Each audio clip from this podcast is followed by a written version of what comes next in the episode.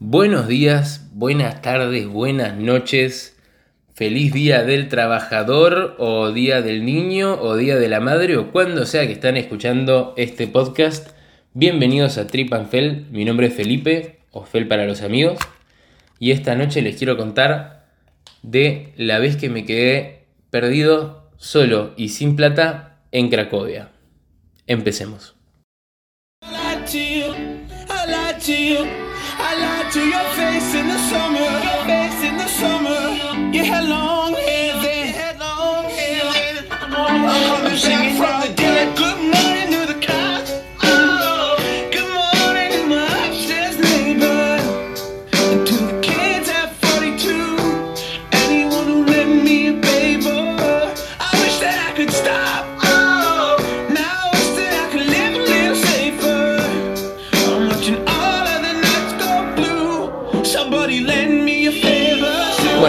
Este fue mi primer viaje que hice con amigos, si no me equivoco. Viajé alrededor de Europa con mi amigo Facu Romat, que también me acompañó a los viajes a Japón. Y eh, su única condición para acompañarme por Europa era que no quería ir a todos los países tradicionales, que quería conocer lugares más raros y dejar abierto la improvisación. Así que, por cosas de la vida y de la economía, porque era bastante más barato que las otras opciones, terminamos quedándonos en Polonia cinco días, en la ciudad de Cracovia, que, siéndoles honestos, lo único turísticamente relevante que tiene es eh, que está cerca de Auschwitz. Pero como ciudad, la verdad que tanto entretenimiento no, no podés encontrar ahí. Bueno, la cuestión es que nos quedamos esos cinco días, dentro de todo nos divertimos bastante, era una ciudad bastante pintoresca. Y cuando nos estábamos por ir a Berlín, si no me equivoco, sí, teníamos un tren que salía a Berlín. Esa misma mañana venían a hacer el checkout de donde nos estábamos quedando, el departamento que estábamos alquilando. Y yo siempre en estos departamentos, cuando llegaba, tomaba la decisión de separar mi riñonera que contenía todos mis dólares y también mi pasaporte y guardarla en un lugar seguro dentro del lugar, así si alguien nos entraba a robar o algo, no encontraba todas mis pertenencias más importantes. Resulta que esta vez yo tenía todas mis cosas guardadas en una vasija atrás de un microondas, me acuerdo, y llega a la mañana 20 minutos temprano la chica que venía a hacernos el checkout. Nosotros ordenamos todo a las corridas, agarramos nuestras cosas y nos vamos corriendo a tomarnos un taxi para ir a tomar el tren. En el taxi yo le digo a Facu, che, pensás si agarraste todo. Igual, mientras tengas la plata y el pasaporte, el resto no importa tanto. Lo único que importa es la plata y el pasaporte. Uy, no. La plata del pasaporte. Uy, la plata del pasaporte. Me olvidé la plata del pasaporte. Uy, me olvidé. Y empiezo a darme cuenta que en toda esa, esa corrida me olvidé por completo mi riñonera con todos los dólares y mi pasaporte adentro del departamento. La única plata que tenía encima era más o menos lo que costaba el taxi que nos estábamos tomando hasta la estación de tren. Facu ya no tenía plata cambiada a moneda polaca y tenía sus dólares y su pasaporte, así que este no era un problema suyo, por lo que yo le doy la última plata polaca que tenía, si no me equivoco eran crunas, y le digo, este es problema mío, yo la cagué, vos andá, no te preocupes, te veo en Berlín a la noche. Facu con medio que atónito intentó quedarse, yo le dije que no, que no quería que pague un, un boleto de tren más por mí, así que lo, me bajé del taxi, bajé mis cosas, lo dejé camino a Berlín y me volví corriendo, corriendo, corriendo en un estado de crisis completo hacia mi departamento. Me acuerdo de hecho que esa noche me había comprado, esa mañana, perdón, me había comprado una botella de Sindor de vidrio, de las grandotas de vidrio, para desayunar en el taxi yendo a tomar el tren. Y estaba corriendo con esa botella en la mano sin abrir y en, en medio de toda la situación de pánico dije como no, esto me está alentando y agarré la botella y la revolvió por una plaza como si fuese una bomba para seguir corriendo. Y cuando llego al edificio, me acuerdo por suerte, la puerta de abajo para entrar al edificio no tenía una llave sino un código numérico. Me acuerdo ese código numérico, logro entrar y cuando estaba, digamos, en, en el piso de la puerta de mi departamento, empiezo a tocar, a golpear la puerta de mi departamento a ver si estaba la gente de limpieza adentro o algo así. Nada, nadie. buscando wifi, no encontraba, no encontraba, de repente eh, averiguo y me fijo que si yo me acostaba, me recostaba sentado en el piso con la espalda directamente pegada a la puerta de mi departamento, me alcanzaba el wifi del celular.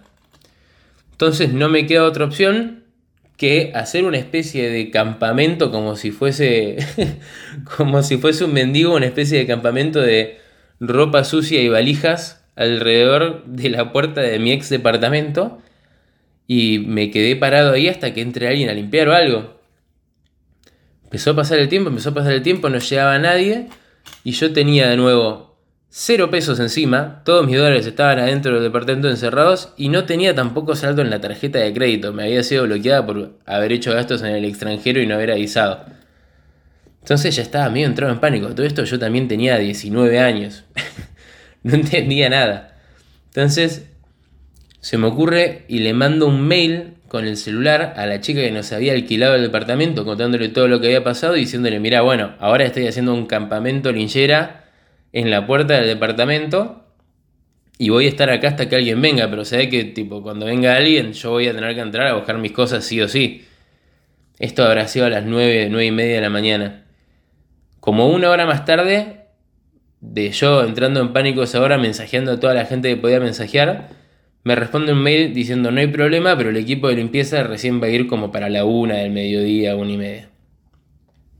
Entonces ahí yo ya estaba contento, tranquilo, diciendo, bueno, aunque sea, ya sé que mi pasaporte y mi plata están a salvo, nadie va a entrar hasta entonces. Y digo, bueno, eh, tengo que ir al baño. Ese era mi único problema, no podía entrar al departamento, tenía como...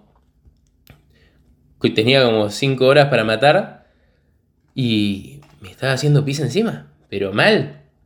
Entonces empiezo a correr por arriba y por abajo del edificio, no encontraba nada, no encontraba nada y digo, bueno, es una decisión que se me he forzado a hacer, pero voy a tener que dejar todas mis cosas no tan valiosas, o sea, mis valijas con ropa en la puerta de este departamento, esperar que no las robe nadie, igual un departamento bastante lindo, así que no me daba tanta desconfianza irme al centro que está acá a dos cuadras a ver si encuentro un McDonald's o algo.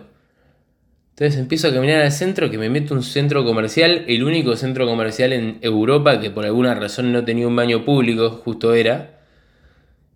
Y no sé qué, encuentro un McDonald's. Bien, me mando al McDonald's al baño, cerrado, tenía código uso exclusivo de clientes. Entonces ahí yo directamente saltando en una pata para no hacerme pis encima, empiezo a buscar en lo más profundo de mi mochila y termino encontrando en monedas polacas que me había guardado justo, viste, como souvenir, el precio exacto para pagarme un café con leche en McDonald's. Entonces ahí ya era como en mi cabeza un mensaje de Dios de todo va a salir bien, ya está confirmado que la chica viene a abrirme el teléfono, encontré plata para un café. Voy, me compro mi café con leche, todo contento, le digo, esperame que voy al baño, me lo das cuando salga.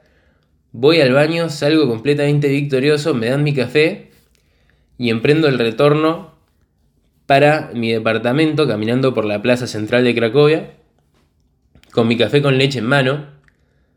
Y era tal mi nivel de felicidad que cuando veo un banquito de plaza medio que me, me está obstaculizando el camino, en vez de querer rodearlo y seguir caminando, todo contento y como un boludo intento saltarlo, con el café en mano, se me engancha el pie en el banquito, trastabillo, me caigo de cara al cemento y exploto con el pecho mi vaso de café.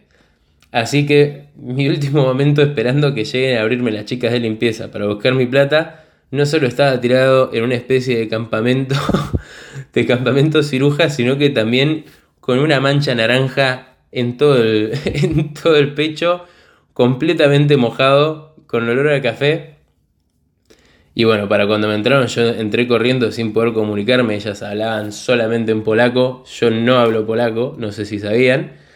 Y claramente me parece que esas chicas no les habían avisado que yo iba a estar ahí porque la cara de confusión y pánico que estaban metiendo esas chicas mientras yo entré corriendo al departamento y salí con billetes y billetes y billetes de dólares en la mano, fue algo que pocas veces vi una expresión así en mi vida.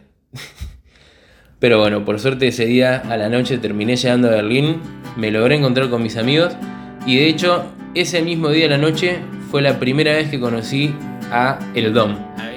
un amigo que me acompañó más adelante en mi vida por incontables viajes. Bueno, muchas gracias por escuchar este episodio de Trip and Fell y los espero la semana que viene con otra historia de mi vida. Hasta luego.